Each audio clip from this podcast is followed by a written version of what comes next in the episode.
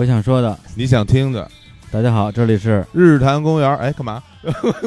为什么？啊啊为什么！不为什么不跟我一起说？刚刚才突然那个电脑出一条微信，完走神儿了。没事没事，这这这这让你说，好吧，好吧就这么着吧，好 我本来想加入的，就是啊本来想一起喊一下。啊是吧？啊，那重来一遍。行，现在开始啊，说啊，啊我想日坛公，不哎太不齐了。还没轮到你说话呢，我们俩得隆重介绍一下。对来，对对对嗯嗯，啊，对啊，不从哪说说呀？我想说，从从哪儿开始不？是，他说介绍我，这节目路费了，就完了完了。完了完了完了完了啊！好好好，来我们介绍啊，一下隆重介绍一下啊！对，今天啊，我们又又又来到了这个风和日丽的春暖花开的上海，对对，天气非常好。嗯然后我们这个又又又来到了一个酒店啊，对开房，开房，我们嗯管它叫静安寺四丢丢，每次都不一样啊每啊。次都欢迎四丢丢，静安寺啊，嗯对，然后录一个节目，然后今天这个房间里面嗯啊一片春光，嗯，春光乍泄。为什么呢？因为我们来服务又来了一位女神。哎，对了，对，啊，这刚刚那个、呃小伙子给我看了一下这个这个女神的照片啊，嗯，对我非常礼貌性的做出了一些生理反应。来欢迎我们的女神金承志老师，大家好，我是金 承志。哎，真正是。真亲啊！对，就为什么叫女神呢？让小伙子来来解释一下。呃当那当时那个万圣节，万圣节的时候，那个我就无意中打开了我的微信，嗯，然后微信就有一个红点儿，有个红点儿，然后我就点了一下，结果就出现了一个很漂亮的女女神的那个嗯，照片，长发红唇，对啊，然后画的特别好看，然后我就是那一看是金承志的那个朋友圈嘛，嗯，我当时就想问，我说，哦，我说这女的好漂亮，那是谁啊？对，然后我看还还有很多张，我这一张一张往后看，我操，越看越不对啊！看到最后发现一个什么叫什么给大家道歉的那种那种话，结果就就是她，就是她扮演的那个女的，我就我我真的是嗯真的我真的是吓，因为我之前没看到，刚刚才看的。嗯那而且我我之前已经有有这个心理上的预设的情况之下，嗯，还是有反应，就可见她这个女装画的有多么的妩媚真的是哎对不，起，啊，啊！就是这么好看。就是哎，又开始了，主要是对，嘴离近点儿，来，啊嘴离嘴离对我的嘴啊近点，来来，对不起 好，对，然后呢，以至于我把那个那个照片关上之后，再看本人，都觉得说好像多了几，分姿色。啊对对对，好像也可以就。好像不录节目也可以是吧？那还是不要录。旁边又是床，哎，每次跟每次跟他见面，旁边都是每次床都是床，我想问一下，为什么咱们必须得在宾馆录节目？因为我们没地儿啊。对对，因为我们在现在北京有一个特别好的啊，在方家胡同对一个浪漫小屋，哦对对你欢迎你来北京录音。没问题。对，但是上海我们就没办法嘛。嗯对，上海人民也不热情，也不招待我们去他公司。哎，对啊，哎就是我们都到了这儿以后才说说，其实我们也可以到我公司去录音。你早说呀，对啊，我只是客气的说，结果你们当时就想搬设备，这个就不对了，一点都不给别人空间，真是的。不不是，但但是你得考虑到，你看我们千里迢迢来到上海容易吗？嗯对，而且最开始我们起心动念要来录这个节目，嗯因为什么呢？就是因为大概一个多月之前，嗯，我看你还是你们的那个团儿啊嗯，发了一个微博，说上海彩虹室内合唱团一月份的这个专场音乐会马上就要开票了，是然后里边同时会是落落霞级的一个首次的现场演出。是。然后我跟小伙说，那这咱们得支持啊。是啊，对啊，他们这像他们这种肯定票卖不出去，是。对，咱们得来上海帮他录个节目，帮他卖卖票，推广一下，，对，多卖一张是一张。是的，结果我们还刚买刚买完机票，然后你们这票就开始卖了，十分钟全抢完，哈哈哈哈哈，还跟你狂呢。我哎我我们俩我们俩我们俩的票呢？我一般不做这种事儿？我们这个，我我这个其实我自己父母我都给我忘了给留票了嗯。当时觉得抢票没问题嗯，而且以至于我自己当时跟团员正在吃饭呢，嗯吃到一个时间段，他们都低头看手机。我说你怎么看手机？他开始抢票。我当年就是嗯去年就是上一场是四十三分钟嘛，我嗯想。嗯，那这一场大概三十分钟，我说我嗯怎么到怎么着也能给亲生父母抢两张 啊！结果一张也没抢到，真是不，那那你爸妈最后也来不了。他们已经微信朋友就是那个微信把我拉黑了，就是然后我们两个也去不了了，对啊，我们想支持一下，也也进不去了。但是我们三月份还要加演，啊咱咱不说以后的事儿，对嗯就就说这场。就这事儿，这也说不清楚。今天没有是吧？拉黑。那咱们要不就是就是节目啊，就是 录完再拉黑吧，录完再拉黑，相忘于江湖。没有，真的不是啊真要恭，真叫恭喜，恭喜恭谢谢恭喜谢谢谢谢。特别好。对，哎，那你们你们当时我记得好像是因为抢票的人太多了，把那个服务器给给撑爆了，是的，导致超卖了一些，是吧？是的，是的，对，然后超卖了一些，你们就把他们相当于平移到三月份那场了。是的。然后让大家尽可能的都能够得到满足，啊因为其实说实话，就是嗯呃很多服务器他们呃很多服务的这个客户端他们也嗯没有呃做好这样的心理准备。哎，对对，因为一一般的古典演出基本上是慢慢嗯卖，对，卖半年就突然突然就叭一下子卖光，嗯，所以其实也觉得是一件好事儿吧，可以理解能够让大家越来越对呃这种演出感兴趣。嗯，对。对，像我之前做过票务软件嘛，就是在嗯产品上线之前，我们嗯内部是要做很多的服务器的压力测试的。嗯比如说，如果你卖 live house 的票，一场可能也就百八十人，这个无所谓。嗯但是比如说我们要卖草莓音乐节的票，嗯，而且是卖那种比如说比较便宜的早鸟票什么之类的，是，我们就得测测试一下，比如说每一分钟之内并发多少人，嗯对，会不会把服务器压垮？你们那个我觉得就是古典音乐圈儿可能这么多年没有出过你们这么奇葩的 这么一个团，对，这么能卖的一个团嗯，对，反正都是能卖票，能卖票啊对哎。然后，哎，那你三月份那场现在现在是还能买到票吗？呃，能买，现在还没有开票，还没开票时间刚刚定。然后我哦，估计是咱们节目播出之后的那几天就差不多了。哦哎啊，那需要我们俩自己亲自去抢票吗？那我给你们去抢吧，到抢不到再说吧。抢不，亲生父母跟再生父母是吧？这就想不到，真拉黑。嗯，没关系，对真的，哎，咱们嗯一月份那场，咱俩进门口门口等等找黄牛，肯定啊，对啊。那是必须要来的。对，找黄牛说对你你这这原价多少钱？两百八，对我扣四百八收了。对对，怎么样？支持吗？我跟李叔刚才说了，如果是如果是没有买到票，我杀嗯。两人。没有那个实在不行呢，就是还是找上次那个化妆师，哎。啊。对吧？然后给我们俩化化妆，哎。然后扮成那个女团员，嗯，然后上台，哦。对我们这站在站在大家那个团中间儿。员里面，对，而且站女团员中间，光光张嘴不出声。哎们在台上听，可以吧？哎，万一观众说要退票怎么办？好吧，那行，那我们这个广告也不用打了，嗯，人家票也不愁卖了。就是啊，那我们这期节目也就差不多了。广告节目是吧？广告节目，那行，那我们嗯正式进入这期节目的正题啊。哎，对，对，因为我们差不多应该是两个月之前了，嗯，十一的时候，现在是十二月初嘛嗯，呃，在上海录音啊，在我们的御花园 studio，对。然后当时拉这个这个金指啊，每一说金指，我老觉得像是在说那呃金志扬，金志扬，对。北京国安以前的主教练 金指啊，你知道这个人吗？我知道国安永远争第一。哎 对，然后呢，这个上次我们在这个御花园 studio 就说到说，哎，要邀请金指跟我们一起做一个长期的是。这严肃音乐的推介节目。对，对，然后我们特别期待，嗯。因为我们对严肃音乐就是又有兴趣，又完全不懂。嗯，对，嗯所以呢，就是在百般催促之下啊，也是借着要给他打广告之名啊，我就约了这次录音。嗯虽然广告已经不需要了，但是这个音还是要录的。对啊，对，所以我们今天现在就正式开始来介绍在全世界范围内享有盛誉的一些严肃音乐的音乐人。别给笑成笑成这样，笑成这样，感觉感觉占了很大便宜一样，不是不是是 这样，嗯，小可不才，就这次嗯定的这个歌单儿，嗯，好像就是不是特严不太严肃，不太严肃，音乐没什么关系。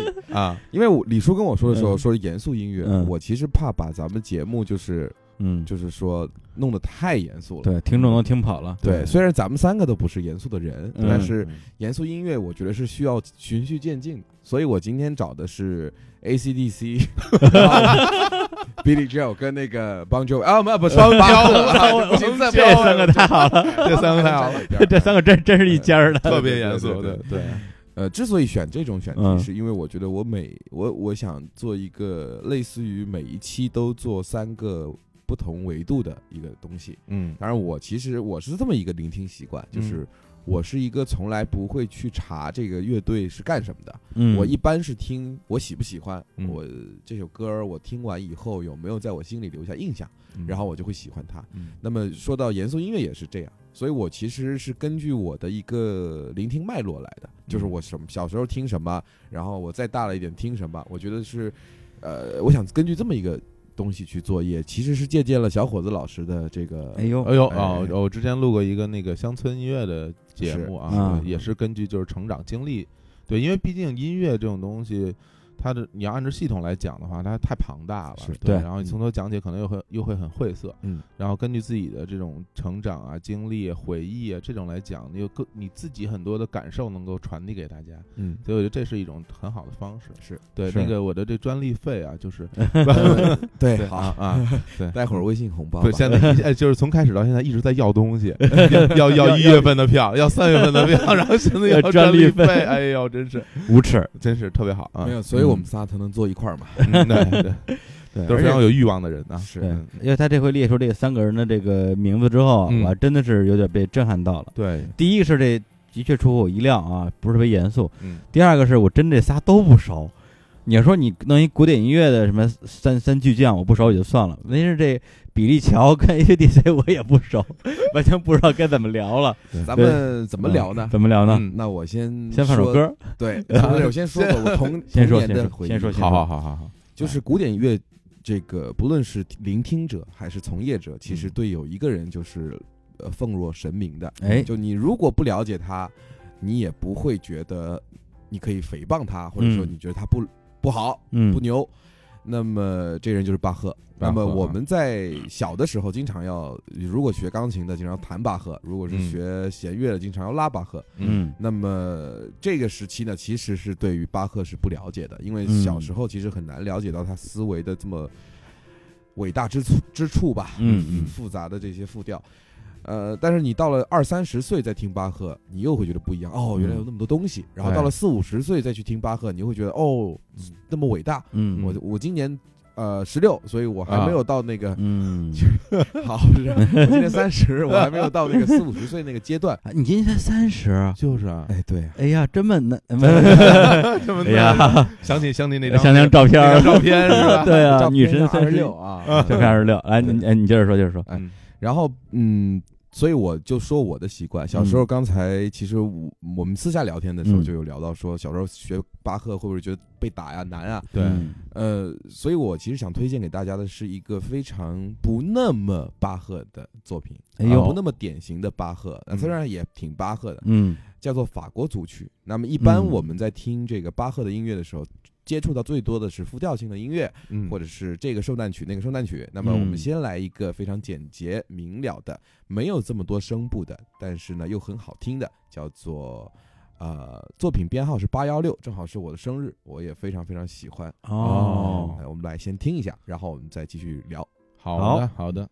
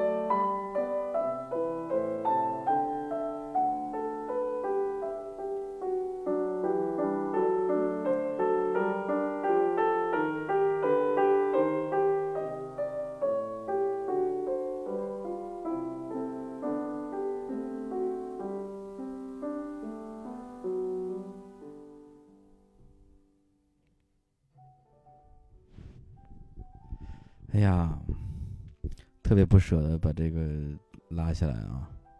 我之前呃有就是在那个看理想，呃就是优酷的一档节目出了一个专门的讲古典音乐的节目，叫《呼吸》。嗯当时我还觉得特别奇怪，为什么要给一个讲古典音乐的节目起这么一个名字？嗯那刚才就是在咱们这个开始播这个音乐，然后我闭上眼睛就认真的去听这个音乐的时候，就发现除了音乐声音，我只能听到自己的呼吸的声音。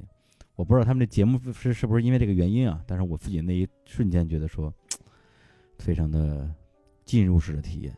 这个版本其实是，呃，我其实不是市面上特别主流的版本，是一嗯。个那个前苏联的一个钢琴家叫吉尔利斯列斯他自己的一个版本。嗯。嗯，他其实是弹贝多芬出名的，因为嗯。古典乐它其实好玩就好玩在就是类似于是一个版本上千人演绎，对对，那每个人版本最快的也可以弹到三分钟、两分半，然后嗯。他可以弹到五分钟，甚至有人可以弹六分钟。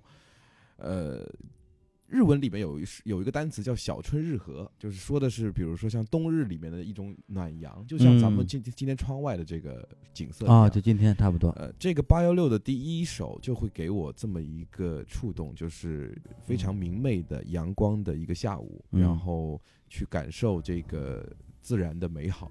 那么它因为非常简单，就像我们听到的觉得好听，呃我觉得就是说大家嗯理解的巴赫都喜欢给他冠以神性的这种单词，对对，觉得他伟大，他具有某一种精神，他很能够阐述，他像是上上帝跟人类的一种翻译官一样。嗯但实际上，我觉得就是说，如果你要去接触古典音乐，第一位的是得让你觉得舒服、对好听，能够让你平静下来。嗯所以我选择了这一个。那么我在练这首作品的时候，当时其实并没有一种，呃，像现在这样的体会。但嗯当时在练了无数个平均律啊，或者是几步的这种哦创意曲之后，因为呃它很复杂。你比如说左左手弹两个声部，右手弹两个声部，嗯你脑海里还得想，就跟现在我们在做指挥的活儿是一样的。嗯就是你同时在进行着四个声部，但是你又同时得知道每一个声部的流动是什么，所以这种很嗯烦。然后一谈到法国组曲，我就变得特别开心，嗯 因为我可以少想一点 然后我把注意力多关注在这个音乐本身，然后我会觉得啊、原来这么美好。嗯呃，所以我选择这个东西，其实我不想给大家讲太多知识跟道理。嗯那么，我觉得聆听是第一步的。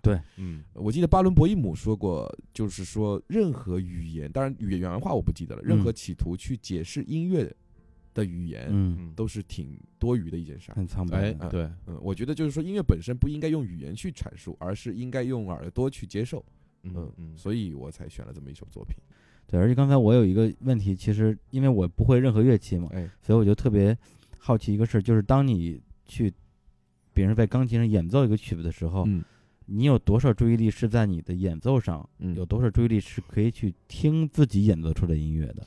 这个我也很好奇。一开始大概是没有去关注自己的演奏效果，啊。嗯。然后直到自己学了指挥以后，我发现就是开始自己教自己弹琴，就是哦哦。因为你会分裂成两个人，一个人哦。专门负责挑错，哎这个好。对不对？因为你们你们刚刚说精指精指嘛，就其实跟足球队教练那个干的活儿是一样的，嗯。嗯。哎，就又又又又越位了，就啊 这样。啊。那你自己自己越位的时候你是不知道的，嗯所以就是嗯。有的时候你会控制不住，所以如果有一个教练在旁边提点你的话，嗯。其实是很好的一件事儿。所以嗯。我觉得就是说，当我开始做指挥这个行业，或者是当我开始学指挥的时候，我才意识到说，哦，原来作为一个演奏者，嗯。他原来可以拥有这么多不同的体验。哦所以其实我一开始我是没有的，就像李叔说的说，嗯。多少我也不知道怎么分配。但现在我觉得我是可以，一方面是自己的演奏，嗯好，另外一个眼睛就像是在头顶看，哦，嗯，看自己的演看看自己看自己的对演奏，然后监督或者是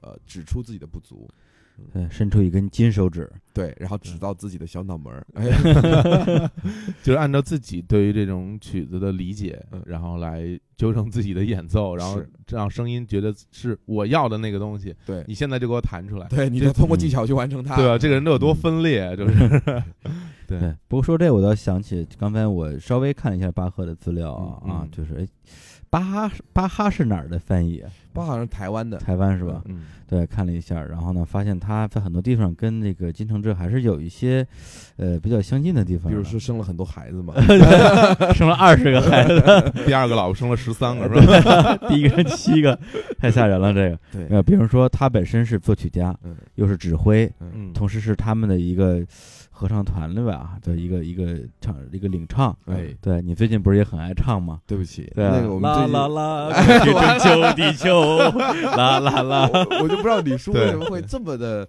就学习能力那么强。你真应该来我们合唱团，就听一遍就会。啊听一遍就会啊，对这对对，这这谁谁写的破歌啊？哎这这么上口写的真好，是吧？都是注重好听的选手。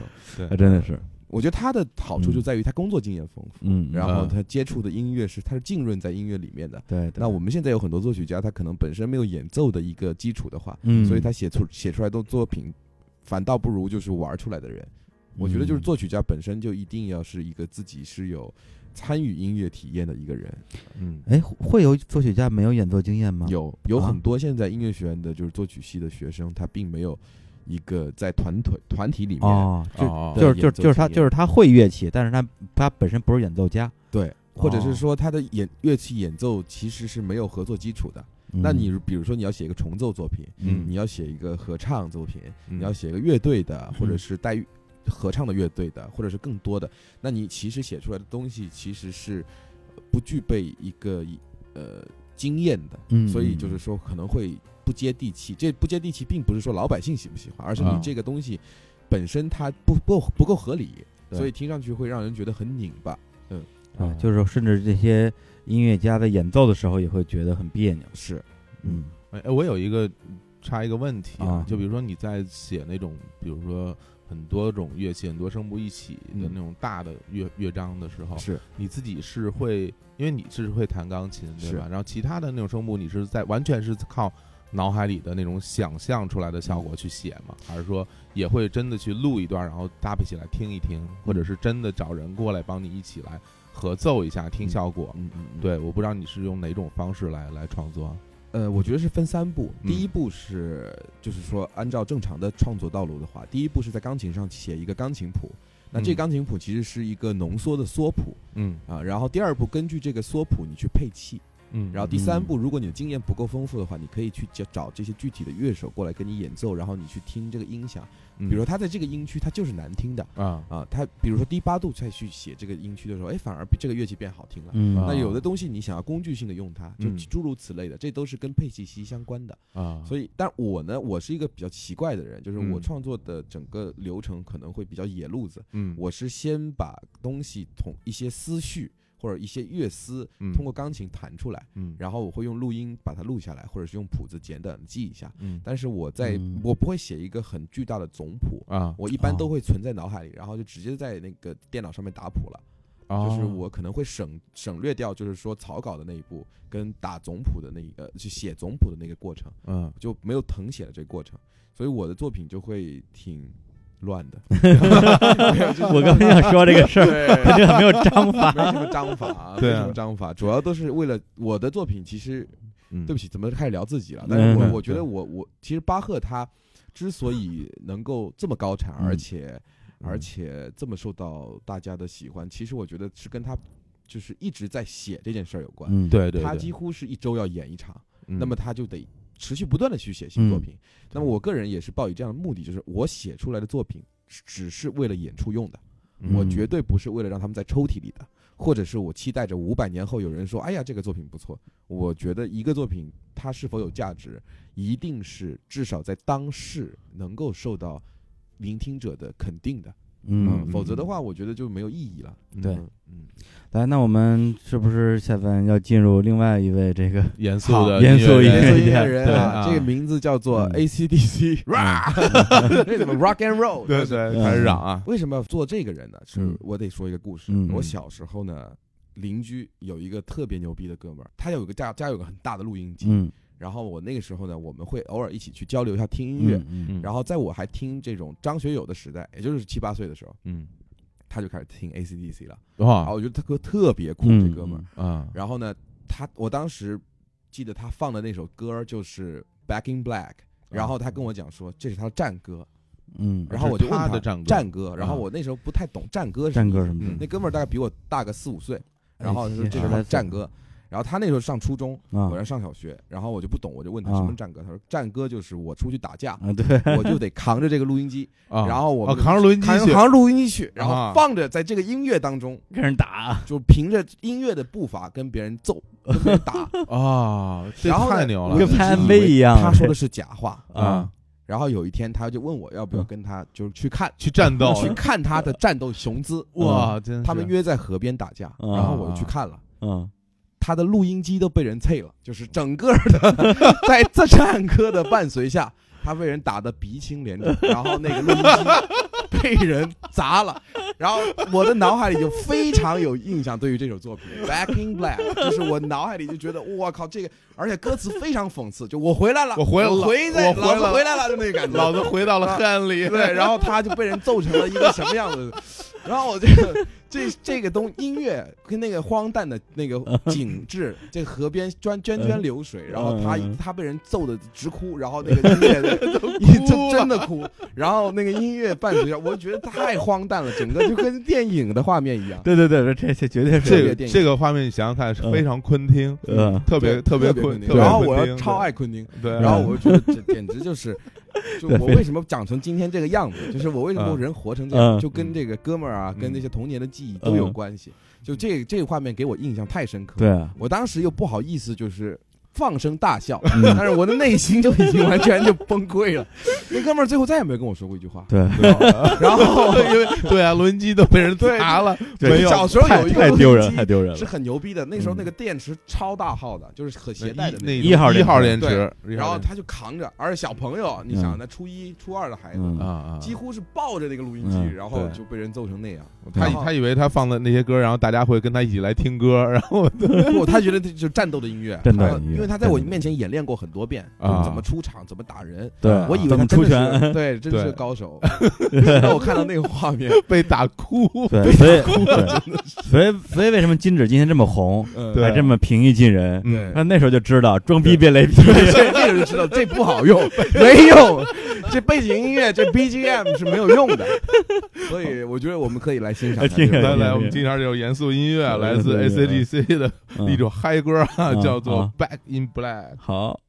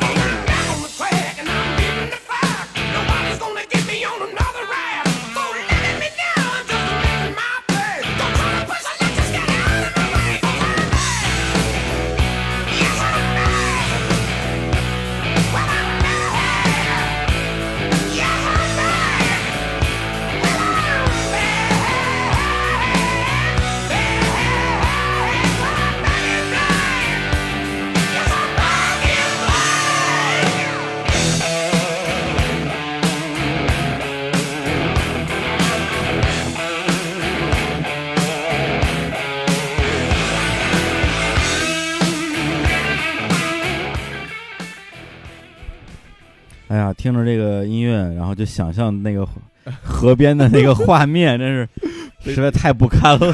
一个被打哭的少年，然后就说不要砸我录音机 对，然后是不要砸这个，用温州话讲的呃！温州，哎，温州怎么说？怎么说？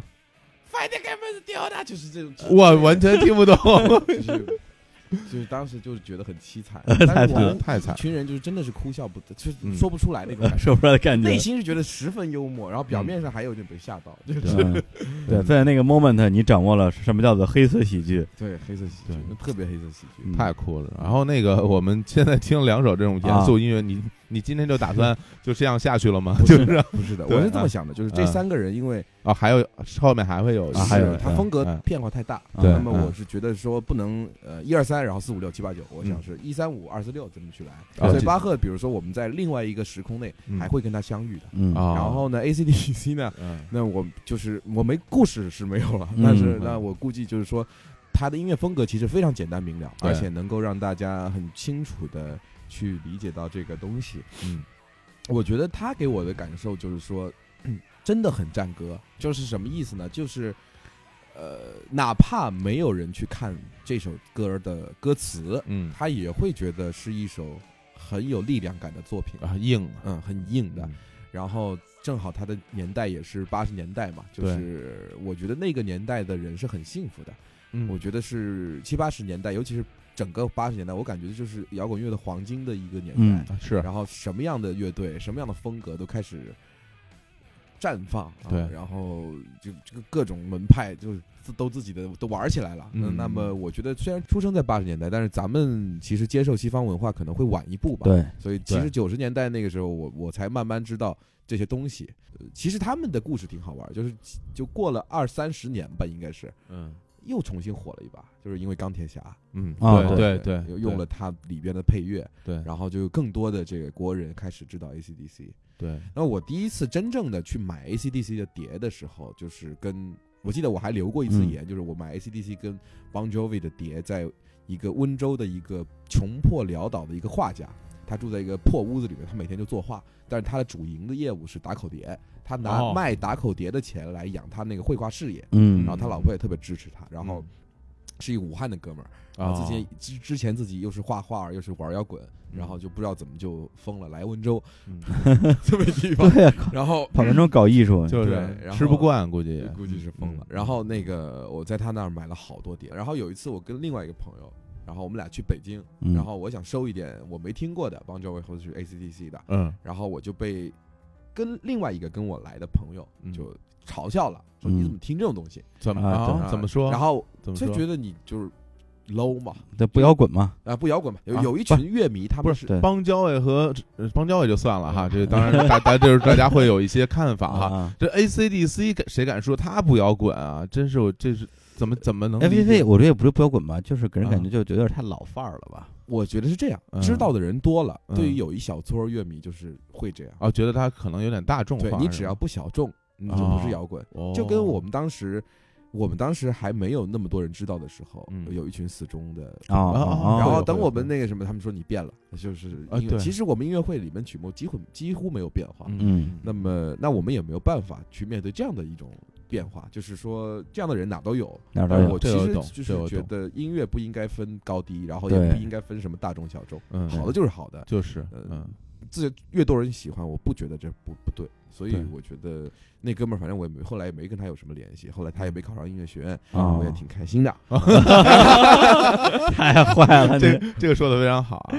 对，然后我其实那个 AC/DC 和邦乔维都是我个人嗯。也是非常喜欢的乐队，嗯尤其是 AC/DC 是我我应应该是属于我那种排名应该能排进前五名的嗯。乐哎呦。队，真真的，因为我是因为我是一个非常摇滚的人硬汉啊，对对，大家可能看我的外形啊，各方面都能看得出来我是 硬汉，包括说话都是 哎，就特别摇滚，刚才没有对，你那一下才有。对，特别摇滚的人。而且 AC/DC，我觉得他们嗯。因为作为一个呃少有的这种澳大利亚的澳大利亚这种这种硬摇滚的乐队呢。它里边的就是它的音乐就特别直接硬朗，歌词特别简单，是。对，反正就是就要么就地狱吧，要么就对 rock 吧，要么是烧火、杀人放火，反正就这些东西。而且是最让我印象最嗯。深的，我就是我觉得是他们哪点最吸引我，就是他们那个吉他手嗯。永远穿个短裤，是。他不是在穿一身那个学生服嘛？嗯，对，然后他就永远，然后很大岁数，他还穿那个短裤去演出，那那种视觉冲击力，就感觉我靠，这太后来以至于我们后来就是我自己的乐队去演出，我也经常穿着校服去演出。哦，哦，对对，会穿着那种对对对，初中，我会有穿我初中那种那种就是运动的那种哦服去台上演出。哦，那真不嫌热对对很有意思，对，就很很有意思嘛。嗯就是然后你看，你看这一个小朋友在台上嘶吼。嗯，那种感觉是真的不一样，因为他、嗯。他最开始演出他很小，是。对他十五六岁那个时候，结果他一直到很大岁数，他一直都这样。对。嗯我决定，反正我之后的演出可能也会经常会穿校服。穿校服，这个好，这个好，对对对，然后一穿上就爆对于一种青春的永永永恒的一种标志。对我我最近看他们一场演唱会的那个视频，一群老头头发全秃了。然后就穿着短裤台上乱跑，就感觉乱跑是从那个疗养院跑出来的，特别抓狂，有点像火云邪神那种发型。对，已经大家都已经这个年岁了，全是白发了，然后就穿着短裤台上蹦，然后下面的观众也疯了，就大家都是在跳，就是原地起跳似的。对对对，这摇滚的精神嘛，就是大家这种年轻人的那种热情，是对，一直要贯穿下去。是少少说话多放歌，好，音乐节目啊我们，继续来说下一个，下一个。下一个，下一个。这笑话太老啊！这个 这一位又是啊，就是我放这这年代一个比一个久啊，没有没有没有，嗯除了巴赫啊，就巴赫真久这位，啊，真老 巴赫真老，呃呃，这位老先生呢，嗯。今年七十好几了吧？嗯应该应该是是六十好几，七十好几了啊。Billy Joe，那他嗯。这个人的红的年代应该是在。也是在八十年代，然后七十年代也也已经已经小有名声了。嗯嗯呃，我很喜欢这个人的原因，也是因为他的音乐也很简单，好听。然后他有嗯古典乐跟爵士的一些基础，对但是呢，他对外说自己是个摇滚歌手，对。然后这个点呢，就是，然后呢，摇滚圈的人呢就喷他，谁是这你还 谁觉得你是摇滚？对，就像说有一个乐队唱一首“你到底爱不爱我”，对，这是谁会承认你是摇摇滚乐？反正我不是你们那个圈的，我可以说，那个乐队是叫零点吧？对啊呃，是啊，我我零点乐为中国的摇滚乐普及起到了不可磨灭的贡献。对是的，是的，对，对而且这种大型的团队演出，经常他们唐朝黑豹什么都在一块儿，是吧？嗯，对，嗯，是吗是？不是聊了一个很尴尬的话题？没有啊，嗯还好了就就我因为我觉得 Billy Joe 真的就是处于这么一种位置，大家他就是他说自己是摇滚，但人家根本不说他是摇滚，人家就是你就是一个流行歌手。其实你就一个词儿 pop rock，对啊，不就也不就不就概括了吗？行吧流行摇滚嘛，很正常嘛，或因为那时候其实对于摇滚大家的定义还很模糊，很模糊，而且嗯一直在演变。对，对，就是你如果给现在的摇滚小孩儿，如果如果他没听过 Beatles 的话，嗯，你给他听一些 Beatles 早早期作品，I love you，yeah yeah yeah，，这就是摇滚吗？嗯，是吧？就是就是你没法跨越那个时代去说这个问题。对是的，是的，对，而且他即使作为一个，包括邦乔维他们作为一个这种所谓的流行摇滚的音乐人嗯，我觉得他拓宽了呃至少别人中国的大众对摇滚的视野。是对对，别人你可你从 Billy Joel 入门，嗯然后再听一些可能对所谓更摇滚的东西，我觉得没有问题啊。而且我觉得顺着 Billy Joel 那条线，那个他虽然呃 Billy Joel 他自己是美国人，但你听他的音乐其实是英国的东西。嗯，就是我觉得嗯你如果往前顺的话，其实能跟他他作为入门选手，然后你听他听慢慢慢慢听回，听到现在的英伦，其实是这条脉络是能够顺下来的。因为那个时候其实摇滚是从英国滋生的嘛，对然后向全嗯世界传递这种东西，所以我推荐大家先可以听一下第一首叫《Piano Man》，就是中文翻译叫什么？钢琴琴男师钢琴啊男，钢钢琴男钢琴男，钢琴真难啊！嗯，来，先听吧。然后现在我们来听一首《Piano Man》。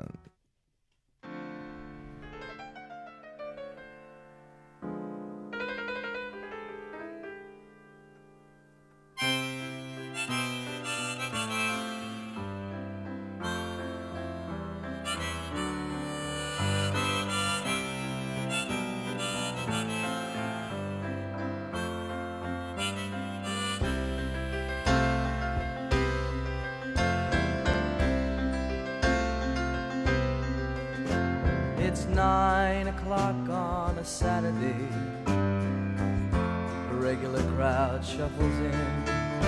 There's an old man sitting next to me, making love to his tonic and gin.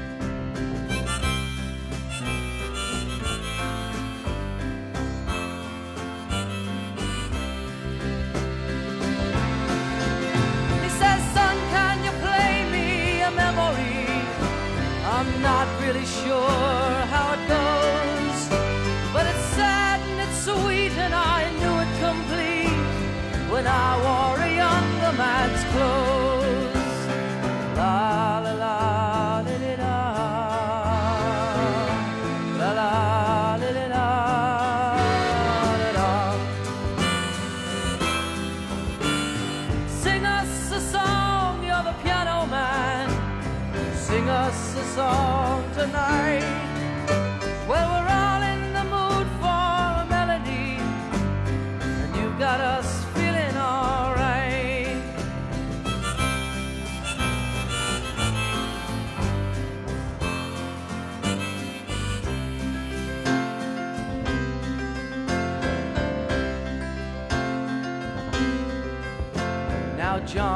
Bar is a friend of mine. He gets me my drinks for free. And he's quick with a joke or to light up your smoke. But there's some place that he'd rather be. He says, Bill, I believe this is killing me. As a smile ran away from his face. Well, I'm sure that I could be a movie star if I could get out of this place. Oh, la la la di di da. La la di di da. da, da. Now, Paul is a real estate novelist who never had time for a wife. And he's talking with David, who's still in the Navy and probably will be for life.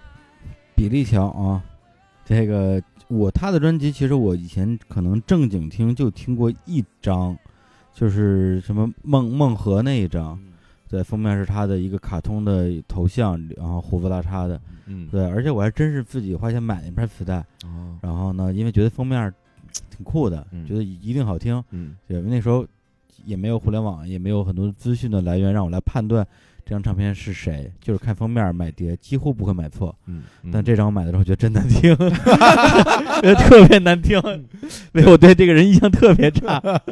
哎，不过嗯说实在的，就是我我听比比利啊乔的东西特别少，真的呀？因为因为正好我那个时候就是听听东西挺极端的，嗯，包括其实现在也是，嗯。我可能会选择很流行的东西嗯，就很很大众的东西去听，嗯。要么我就会听一些非常的摇滚啊嗯。或者朋克啊那些东西，是，所以在居于其中的这些东西，我好像就听的比较少。我觉得你们俩的定位都特别好，就嗯，因为正好我觉得他就是一个这样的人，对，他很中庸的一个存在。嗯但是呢，我为什么喜欢他的东西？就是嗯说我在一开始听到他的时候，我也不敏感。嗯一开始听他的时候，也是十几岁那会儿，也是那个像李叔说的，没有嗯这个互联网的时代，嗯基本是靠买碟。然后，呃，但是我是其实是什么时候重新对他感冒？是听了一首他的《And So It Goes》。嗯呃，先放那个作品不说，就是我们刚刚听的《Piano Man》，呃，那个，但小时候不懂英文，没有，就是现在也不太懂啊。嗯哼，呃，小时候不太懂英文，就是对于歌词没有太多的一个深刻的想法。嗯，然后现在看到他去写景，他去通过描写整个环境来表达自己的这个处境，然后对于人生的一种唏嘘，呃，还是能够引起很多人的共鸣的。包括他年轻的时候，他年轻的时候是是个帅小伙儿，嗯然后呢，呃，非常英俊潇洒的在弹着钢琴，一边弹一边唱。这人特别好玩，他演唱会就是一架钢琴，然后后面一个乐队不管，反正他就从头唱到尾弹着钢琴。然后到了他这个年纪了，还在弹着钢琴唱。当然，当当当中这个整个人就是，呃告别乐坛很多时间，然后又对，而且很奇很奇怪，刚我看了一下他的这个呃出生年份是一九四九年啊嗯，嗯，共共和国的同龄龄人啊，对，今年没有七十，六十七。啊六十七，然后呢，但是他一九九三年之后就没有再出过专辑了，是的，我也也挺奇怪的。是的，对，一般来讲，像这种音乐人，特别是像像呃像 writer 型的，都是老当益壮，对越老越能唱，越老越能写，对也不知道他什么原因。就是突然之间就这样了。嗯然后他现在这个年龄，然后复出，重新去弹这个作品，嗯，重新唱这种作品，然后台下这种数万人跟着他一块儿去嗯唱，呃应该是对于青春的一种解读吧。嗯，尤其是那句话，就是他唱到最嗨的那个地方，说 “Man, what you doing here？” 就是就是你为什么会在这里？就有一种嗯我大家都是在这个酒馆里买醉，大家都是在这个酒馆里面去寻找哦自己人生的意义。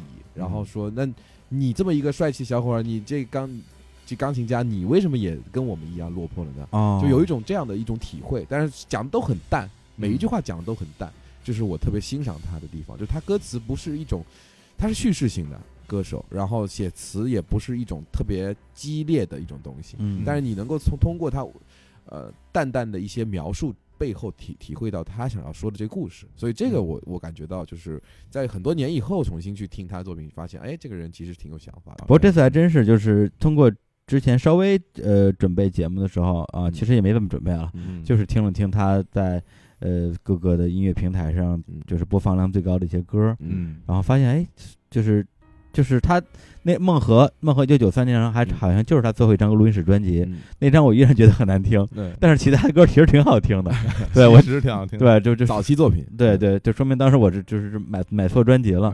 对包括有一首歌，好像前段时间用在了一个什么一个剧里边吧。我看评那个评论区很多人说，哦，对，那首歌叫《Stranger》。嗯，对，当时我觉得，哎，这歌还不错，前面有段口哨什么的。嗯，还有人把这首歌加入了所有有口哨的歌曲的这个歌单里边，哦就属于特别受欢迎的一首。对，这首也是，就是说，呃，简单好听，嗯。然后能够让人一听就能够感受到歌曲气氛的一首嗯作品。嗯就是我刚刚聊到 Billy 嗯 Joel 嘛，然后我说正好听到这个 And So It Goes，就是嗯。他在描写爱情的时候呢，也是给我一种这 And So It Goes 也是他晚期的一个作品了。嗯嗯嗯。呃，描写爱情的时候，不是一种愁大苦深的、苦大仇深的、嗯，悲天悯人的那种心态去写，嗯。对。就是有一种随风而逝的一种感受，嗯，然后写的也非常非常的淡，所以我就特别特别喜欢这首作品。哦，然后我们合唱团呢，哎，广告时间哎啊，啊，没有声音都变了，来哎。来，come on，来，我们广我们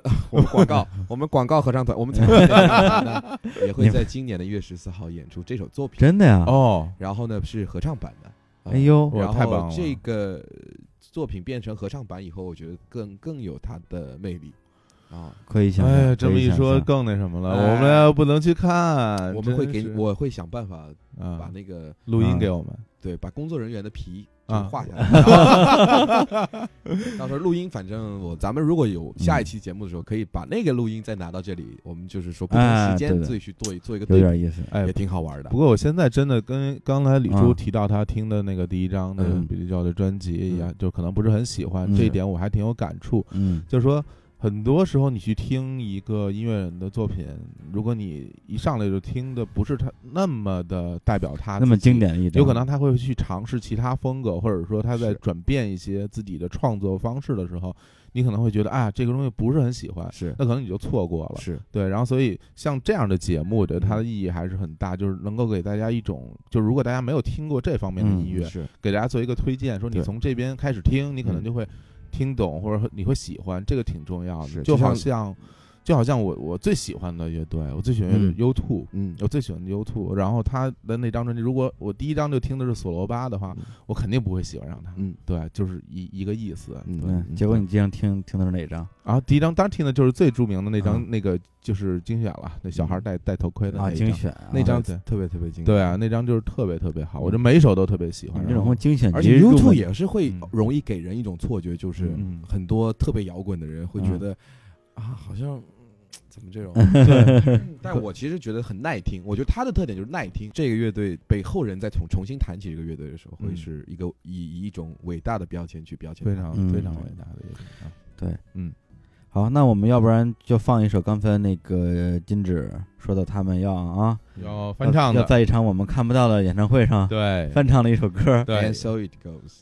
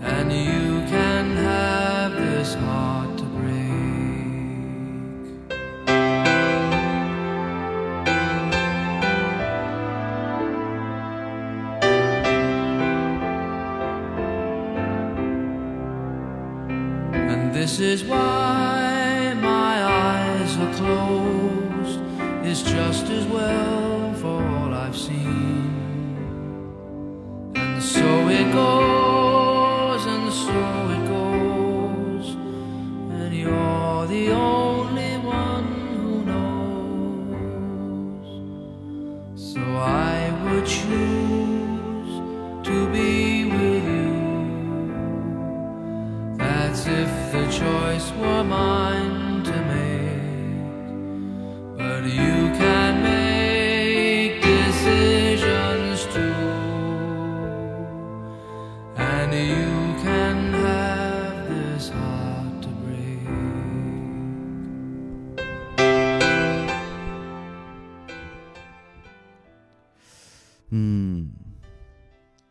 好听评价都是嗯，好听，然后也也说不出来什么东西，这 说好听，我能说什么呀？嗯，对，所以说这种音乐节目不能让咱们俩来做。没有没有没有我这我真是愧为一个音乐人。不是没有没有，他刚不是说了吗？用所有的语言解释音乐都是苍白的，都是无力的。那这个节目没有任何意义了。我们就不再分一档只只听好歌不听话的节目就可以了。哎呀，来，嗯，我觉得他表达的其实是他的一种爱情观念，嗯然后，呃，我个人认为就是嗯。他这个时代，因为他是他比较呃年年纪已经比较大的作品了，有一嗯点像看破红尘的这么一嗯。个心态。啊，然后呢，类似就是我很多人在分手以后面对感情还是一种比较激烈的，要么是我我不爱你了，嗯。或者是我再去爱别人，或者是嗯。我对爱情失望了。对，没有，他就是说我我我会选择跟你去表达，嗯，但是我又怕我表达的时候，呃，太过激烈会吓到你啊。那么我觉得嗯这种表达其实。在经历过感情以后，对对感情的一种诠释，还是比较克制的。对，很克制，很克制。呃，我很喜欢这种这种对于爱情的表达，因为其实我们在情歌当中对爱情表达其实都是呃偏激烈的。对对，对，那行，那我们这个呃，节目还没结束啊，大家大哎家别别着急啊，我们这个今天这个讲讲这个严肃音乐，嗯是也就像一一种严肃音乐的曲调一样，我们用卡农的方式，哎呦，对哎，我们回旋着讲，对，我们讲从巴赫开始讲 ACDC，然后讲 Billy John，我们再往回讲，哎。对对，行，那我们现在再从这个呃比利乔回到 ACDC 啊，战歌啊，回到战战歌歌时代战，歌，哎，好，太乱了别砸我录音机。好，这个我觉得咱们也就 ACDC，咱们就是用耳朵去表达，嗯啊，咱们就少点评。然后嗯我觉得第二首嗯，歌儿，我们其实准备了三首，然后嗯第二首歌让小伙子叔叔，嗯不 那小伙子小伙子老大爷挑一个啊，我我我挑一个，啊，那我挑我肯定是挑我最喜欢的那首，哪首啊就是就是 Highway to Hell，没问题。对啊，就是最最野的一首歌。其实这和那个 Back in Black 没有什么区别，嗯，对啊，一个是奔向地狱，一个是回归黑暗，反正就是就是他讲的都是这些东西 他们的，音乐风格也就是 大同，小异。对嗯然后咱们就战歌放起来。就 rock，对。嗯然后那当时如果你那个朋友如果他放到这首的话，估计嗯会就被打得更更惨。我还以为你要来个什么转折呢。Highway to Hell 就是 通向地狱的高速公路，就可能这个还能多撑着一会儿啊，放那个回归到黑暗，这估计就是一秒钟、五秒钟，前奏一出来就录音机砸了，瞬间就被秒了。来听一下这来听一下个通往地狱之路啊，Highway to Hell。嗯。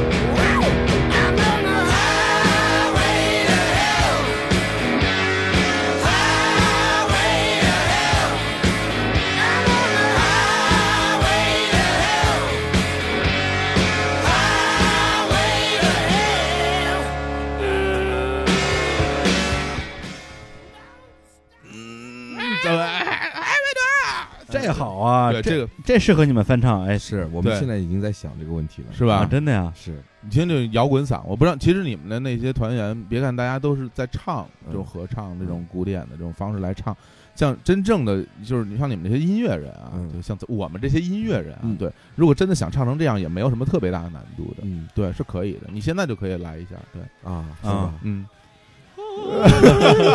不对，这意思不对。我是希望我们团员，呃，不是我们团能够尝试更多的风格。嗯那这个我觉得是可以试试看的，对啊，可以可以尝试一下，甚至我们可以把它变成中文。啊，编中文呃，不行，是通往地狱的高速公路。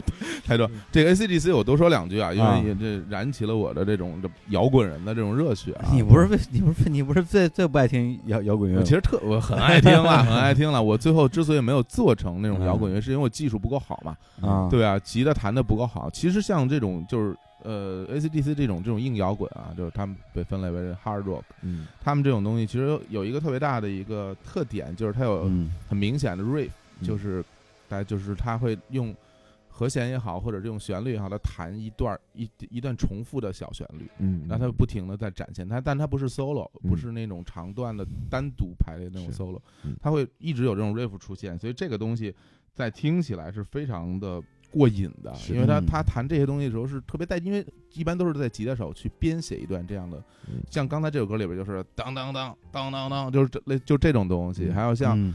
呃跟他一样的像像那种什么齐柏林飞船，嗯。对，然后有也有很多这种玩意儿，还有包括其实有很多这种不是硬摇滚的摇滚队也会擅长写很多这种 riff，特别好听。比如说嗯。像大师特别喜欢的《恐怖海峡》，恐怖海峡，《恐怖海峡》里边他最著名的那首歌那 Money for Nothing，嗯。然后他的里边那个 riff 就特别好听，噔噔噔噔噔噔噔，然后就一直在重复这种旋律嗯，然后配上他那种非常激烈的鼓点儿，还有嗯。非常狂野的那种就是 bass line 在那儿一嗯铺，所以这种东西听起来像年轻人不可能不会，就是不可能不兴奋，嗯，听起来就像大家，是。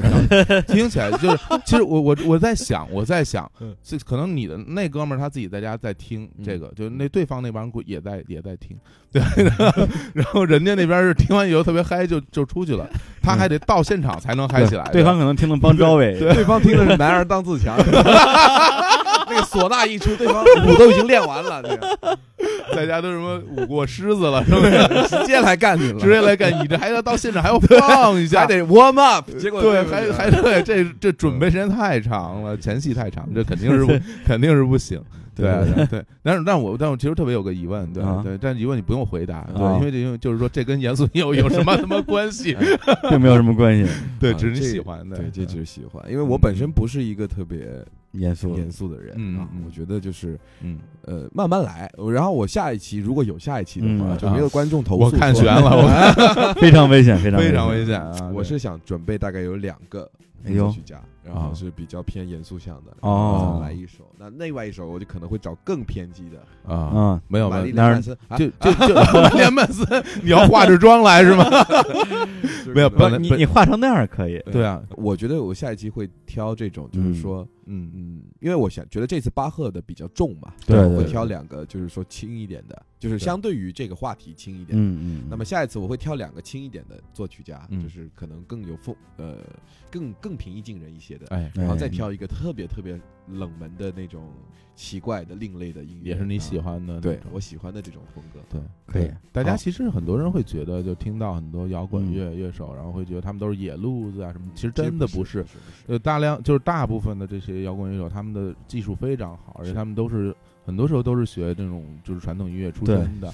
他们在和声编写，然后整个的整个歌曲走向，包括在后期编曲的部分，都要付出很多很专业的这种努力。是的，对，比如我，对，然后所以啊，我们一直在等下，对对啊，对，对。对，所以大家别真别以为这种摇滚乐手是是是就是胡来，其实他们都是很认真、很正经、很严肃的音乐人。对对，但但是你们是真的胡来的，你别往里边凑，你往里边凑的话，他他们跟着一起掉价，知道吧？好吧，好吧，来来今天还是我们进入我们的今天重头戏。哎，巴赫时间，我和呃李叔都非常的感兴趣，没错。巴赫整个人他整个那种创作技法，嗯，就很多很专业的东西。来来说点我们听不懂的。对，嗯，巴赫他实际上他为什么会受到后人追捧，嗯或者说不应该不能说追捧吧，应该嗯尊敬。嗯，对他其实是我们经常提到巴洛克音乐，就是对巴洛巴赫其实是巴洛克音乐的代表。嗯那么巴洛克音乐实际上它是一个华丽的。我们经常提到巴洛克这个词，对我们首先想到的是很华丽的东西。而且它不嗯光是音乐风格，它也可以是一种建筑风格、视觉风格。是的，是的，因为这个欧洲好玩的地方就在于我，比如说文艺复兴，嗯，音乐里面也有一个时期叫文艺复兴。，对那么它永远是像建筑、呃绘画走在前面，然后音乐紧紧跟上。对对，然后印象派也是音音乐跟上这种。那么嗯之前的人声音乐，由于它乐器没有得到一个很大的发展，戏剧啊这些都没有得到一个很大的一个突破，嗯所以呢，人声跟乐队的对抗并不没有像巴洛克时期这么强烈。嗯你比如说以文艺复兴时期最著名的。呃，风格或者说最典型的风格而言，它是最为人知道的关于合唱这个词条嗯是无伴奏的这种复调型的音乐。嗯那么到了巴洛克时期，尤其是巴赫时代，它进入了更多有乐器伴奏的啊辉煌的这种呃音乐形象出现。那它其实、呃，我们挑小的事情来说，那么。我们可以从钢琴入手。那比如说，大家问说巴赫最著名的是什么东西呢？我觉得每一个作曲家都写的写过复调作品。那么很多复调是对复调是什么？啊，这边的李同学就问了，嗯到底什么是复调呢？哎哎哎，嗯我们简而言之就是说，不同的人在说不同的话，但是合在一起呢，嗯又是一句大的话。嗯，就比如说你在说的是我今天晚上想要吃饭，嗯我今天晚上想吃饭，然后小伙子老师说的是嗯明天早上我要去买一只鸡，哎，然后嗯。我说的是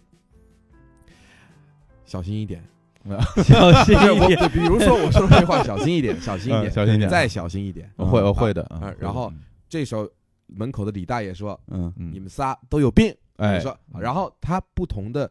不停的在重复的这个动机，嗯。说说一会儿，李大爷开始说你你说的话，嗯，然后我开始说李大爷的话，嗯。但是我们四个人永远不停的在说这些话的同时，嗯。凑在一起却又是一个非常完整完整的，然后那个，比如说别人观感看上来就就觉得这群人有病，比如说得出的是这个结论，嗯。那这是整个一个主题。嗯。那么还有主题，嗯。有答题，也就像是我们对对子一样。哦所以经常有人跟巴说巴赫的音乐是数学嘛，数学对呃，或者是说经过精密的计算，那实际上复复调音乐它就是这么一个存在的形式。嗯那么我们如果让再让大家去更平易近人的去听一下什么是复调音乐呢？实际上，在这个赋格的模仿当中，呃，感觉身体被掏空当中这一嗯段，它其实就是嗯在模仿这样的一种风格，就是说我真的爱我爱对有一个人做哦就是怎么样，我怎么样，对就大家七嘴八舌的感觉，七嘴八舌的感觉，而且呢，每一个人有自己的话，然后呢。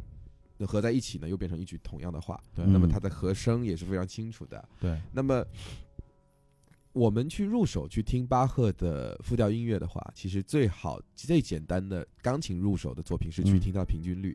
嗯啊在古典音乐圈有这么一句话，叫把巴赫的这个平均律的这一本书叫做呃旧约，然后啊旧约对旧约然后旧约把贝多芬的奏鸣曲集称为新约。啊啊，这也是一家之言，啊呃可以证明他们两本这这两本钢琴曲集，或者说这两部著作在钢琴历史上，呃，重要的地地位啊地位啊，所以像有点像科学圈的牛顿跟爱因斯坦的这个地位是吗？是的，就是说，对这个类比，我觉得特别好是吧对嗯，就是嗯巴赫，就是真的就是最基础的人对最基础的力学基础，是，然后爱因斯坦真的像贝多芬一样，他他他让这个音乐进入了新的时代。对，所以，嗯，大家为什么喜欢巴赫？他就是一个巨人，然后所有人是站在他的肩膀肩膀上 继续往上爬。嗯那么，像不同时期的人也对巴赫做出了非常伟大的贡献，比如说莫扎特，嗯他回过头来去向巴赫致敬，所以他的安魂曲嗯也是模仿巴洛克风格去演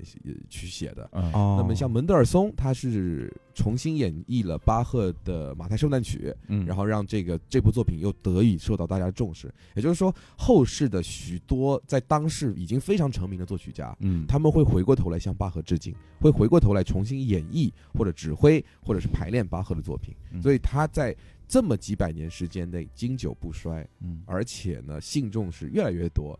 然后我现在要下面要推荐的这个嗯作品，实际上是巴赫的这个马太受难曲里面的一段。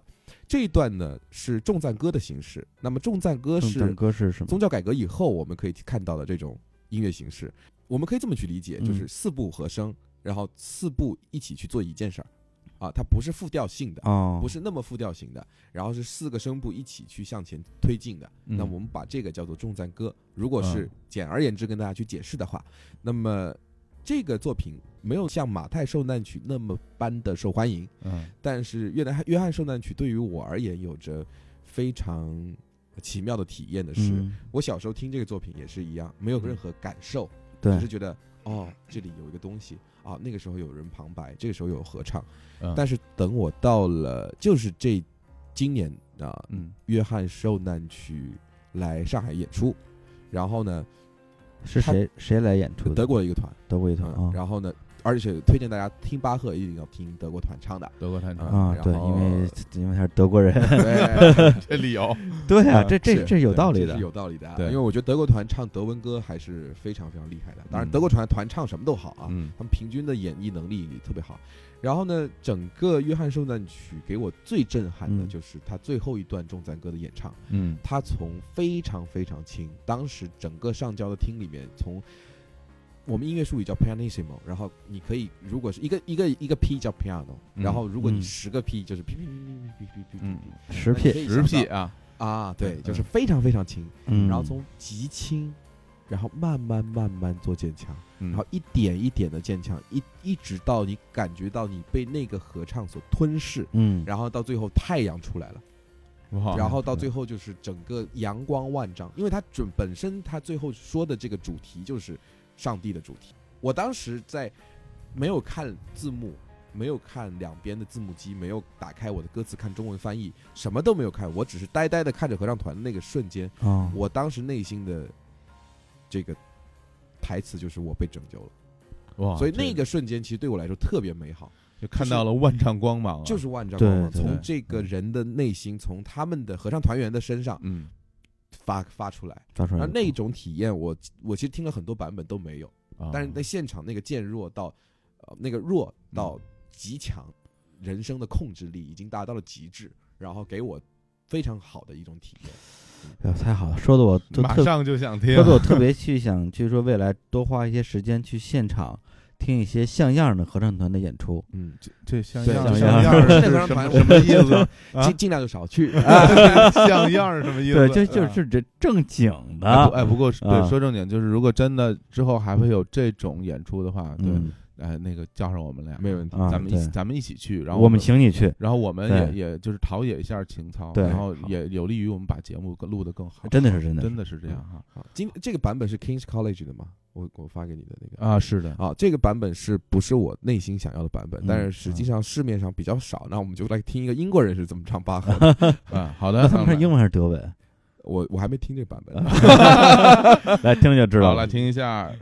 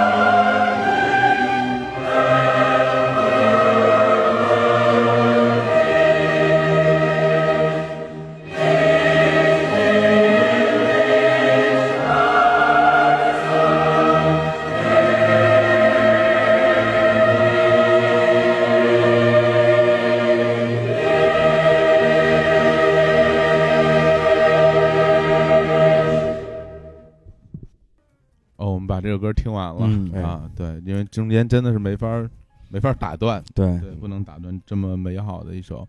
呃，这个应该是一个德国的，对我我我我刚刚听的不是这个 Kings College 的版本，就啊。万幸。哎，没有没有没有，他们是一个非常好的伟大的合唱对，团。所以刚才这个是德文版的是吧？嗯嗯，嗯是的，是德文版呃，其实我有一个问题，就是因为它本身应该算是一个呃宗教歌曲，是。对，就是就是我之前其实一直有一个疑问，就是说像我们这种其实没有什么宗教信仰，可能对宗教也不够了解的人，嗯有没有可能从宗教的音乐里边得到某种感觉，或者是得到那些呃有信仰的人呃相近的或者相似的感觉？我觉得可以，因为我首先我自己也没有信仰，啊，嗯，然后我就每一次如果碰到，呃，这种像比如说门德尔松的嗯，作品，我也会被打动。然后，嗯，嗯谁谁谁的清唱剧唱完，我也会很嗯感动。呃，我觉得音乐是相通的，它能够传达一些人的旨意，给我们闪光点。嗯，那我觉得我自己平时就比如说我写的《金光山沉寂》，对我刚刚就想说这个，嗯你一个不信佛教的人，对。写了一个佛教歌曲，对。那么可能别人也会觉得能在里面捕捉到点什么，嗯。所以我觉得这个东西其实是很很奇妙的一事儿。嗯，所以我我我自己作为一个没有信仰的人，但是我听到好的宗教作品，我会感动。嗯。其实好，其实欧洲应该这么说吧，整个古典音乐发展史上，伟大的作品几乎都是重要作品。对对，所以，呃，嗯我们无法摆脱它的这个、嗯这个词条，那我觉得就不如去享受音乐。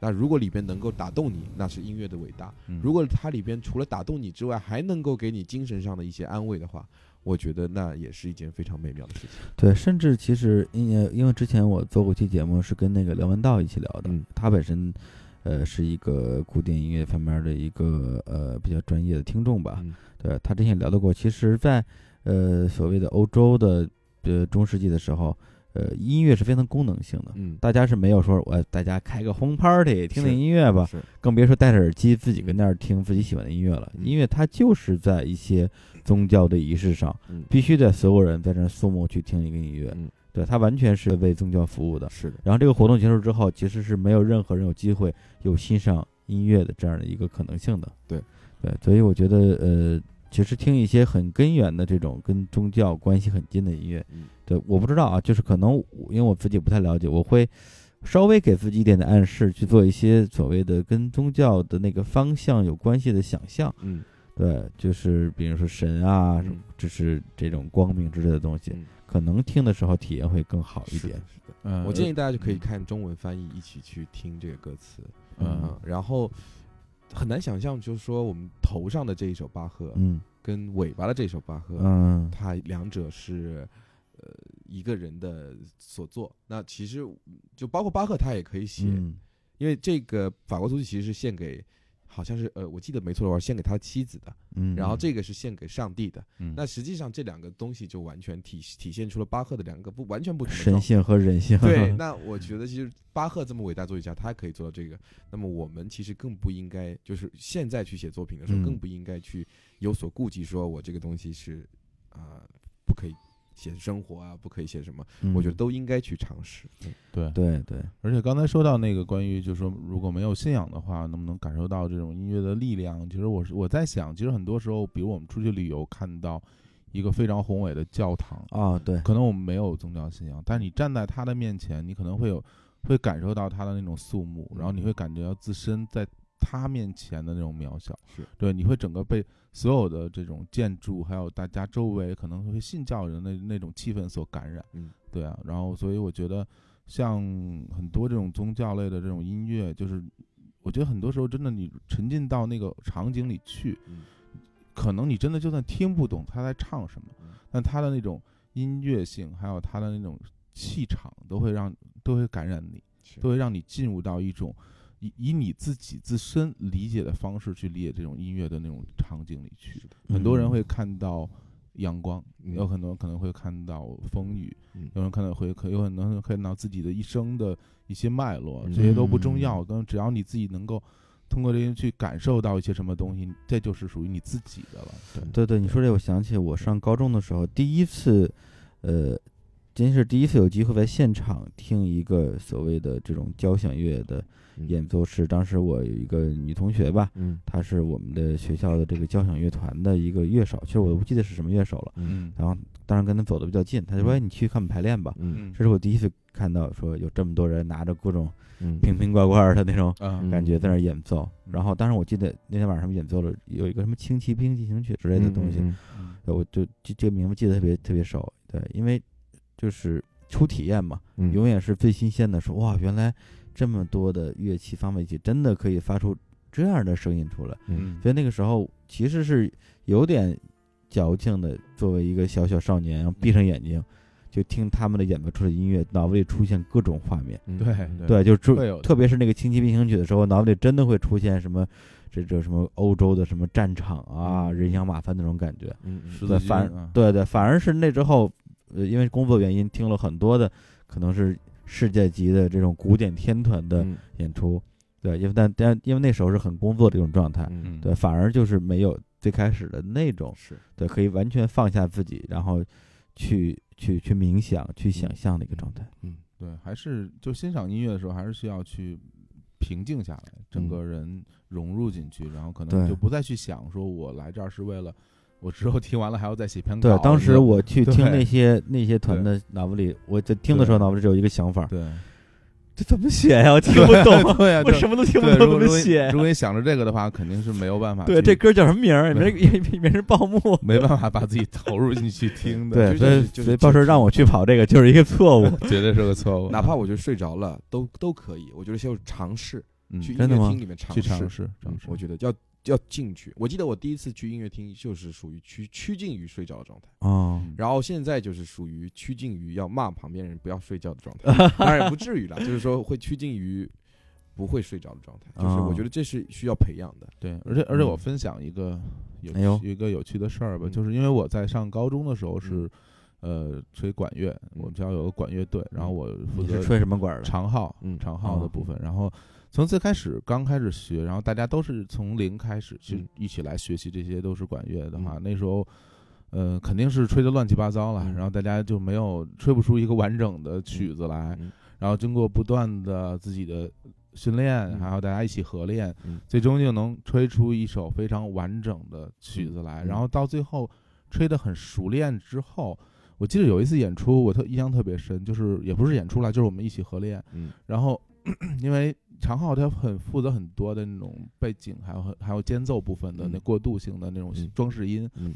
然后我就在想，就这么这么好听的一首曲子里面，嗯。然后马上就要出现的那个装饰音就是我演奏的，嗯。哦。就那个时候你会有特别大的满足感，嗯，对，因为它是整个整个这个乐器，这个乐曲到这个地方是很漂亮的一个闪一下的时候，然后就由你来贡献你的力量，对，所以我觉得这可能就是学音乐的人或者说嗯会演奏人他自己的那种嗯得到乐趣所在。对，所谓锦上添花，你就是天上去那个花儿。对我就是牵线搭桥，对 而且刚才我觉得那个金指说的关于听演出睡觉的这个体验，我也特别的啊有个人心得啊。像上次我去听你们那个音乐会嗯，对，因为上半场是崔巍老师的作品嘛，嗯，下半场是你的作品嘛，然后你就下半场睡，没有，其实我上半场睡的，嗯。对，然后到了你的下半场的那个泽雅集的时候，我醒过来的，嗯，对，但是嗯，我经常在节目里说一句话，能让我睡着的音乐都是好音乐，对，所以还是 还是崔老师的比较好，